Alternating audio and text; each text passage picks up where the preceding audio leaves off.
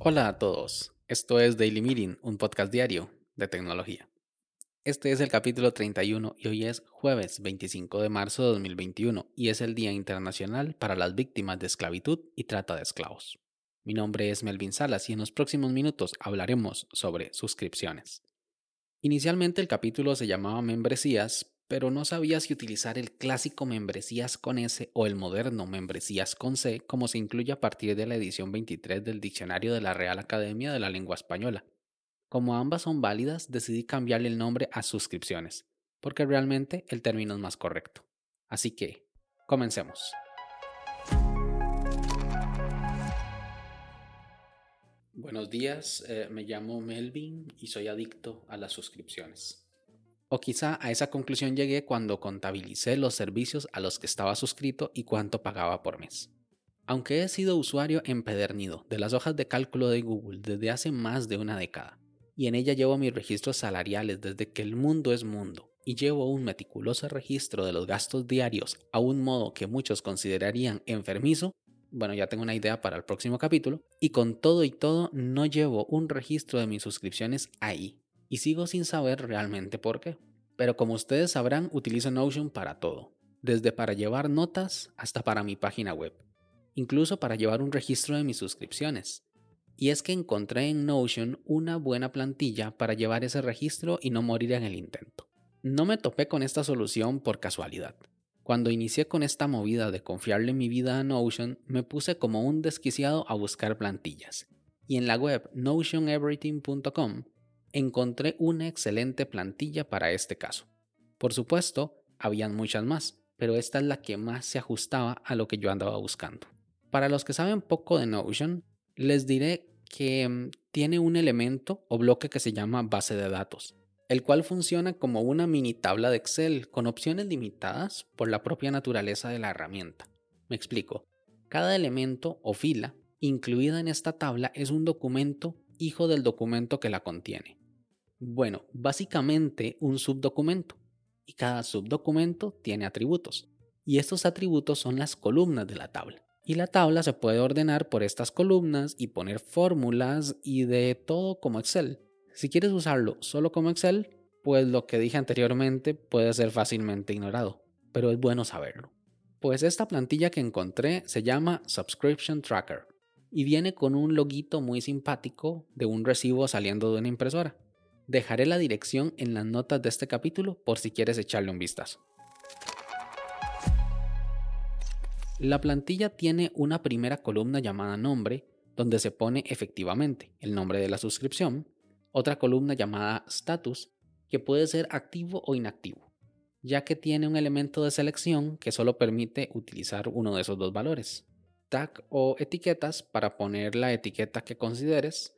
Hay una lista, pero se pueden agregar más y seleccionar varias a la vez. Es como para nada más agruparlas visualmente. Y en billing para poner si es mensual o anual, igual que en la columna status. Ah, y la fecha para poner la fecha del próximo pago. Hasta aquí todo bien, todo correcto, nada del otro mundo. Es más, ¿por qué debería utilizar Notion si esto se hace en Excel en dos momentos? Bueno, por las otras tres columnas. Costo mensual, costo anual y costo. La única que hay que llenar es la que dice costo. Las otras dos se llenan automáticamente de acuerdo si seleccionaste mensual o anual. Ahora, ¿cómo se usa la herramienta? Si pusiste correctamente la fecha de renovación en la columna fecha, puedes notar que los elementos se ordenan para poner el más próximo de primero y el más lejano de último. Esto permite de un vistazo ver cuáles son las próximas facturas a pagar. Cuando la pagas, cambias la fecha al próximo mes o el próximo año para que pase a su respectivo lugar en el orden. Cuando cambias la fecha, él se reordena solo. Entonces yo, una vez por semana, abro la hoja, veo si me cobraron los servicios de la semana y a los que sí les cambio la fecha. Si estoy próximo a pagar un servicio que quiero cancelar, lo pongo en el calendario para que no se me olvide a modo de recordatorio. Además, tiene abajo un contador. Yo ahorita tengo 17 servicios y puedes ver un resumen del costo total de las suscripciones, mensual o anual. que para los curiosos, en mi caso es de 57 dólares mensuales y 685 dólares al año. Antes de que me juzguen voy a desglosárselos como una manera de sentirme menos mal conmigo mismo. Nada más abro la hoja de Notion, cambio el ordenamiento, viene por fecha, ahora lo cambio a costo anual. Esto es algo que ustedes pueden hacer también, modificarlo a su gusto, pero es bueno tener siempre lo más reciente primero. Mm, veamos, voy a decir los montos anuales. El más caro, 144 dólares del hosting de mi página web. Ahí tengo que repensarlo, pero es que Super me ahorra mucho tiempo y esfuerzo haciendo de Notion mi página web o mi gestor de página web.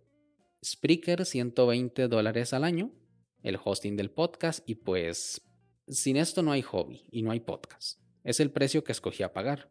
Se reciben donaciones. Voy a pensarme si abro un Patreon.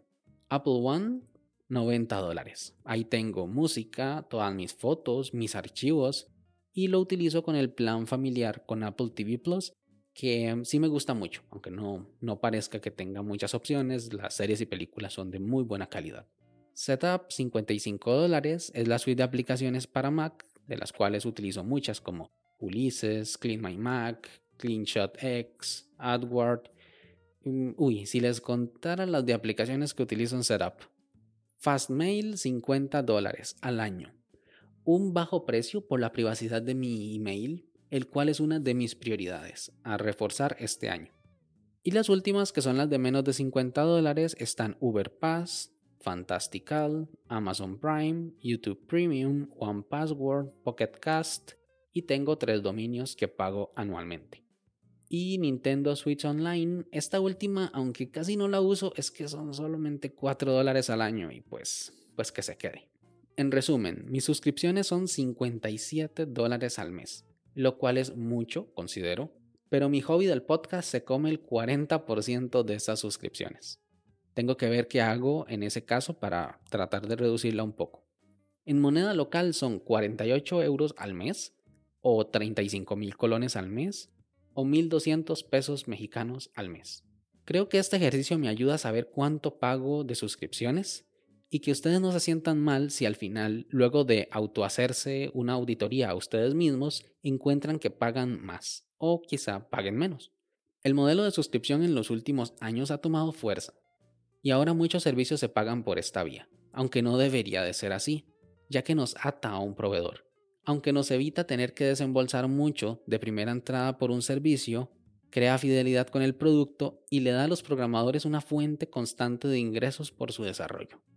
Sin embargo, hay que escoger muy sabiamente qué pagar, si vale la pena o si están siendo víctimas de una trampa, porque hay inclusive lectores de códigos QR para móviles que cobran suscripciones de 5 dólares al mes. Así que ahí hay que tener cuidado. ¿Qué opinas tú? ¿Los modelos de suscripción son un fraude o son un buen recurso si se manejan bien?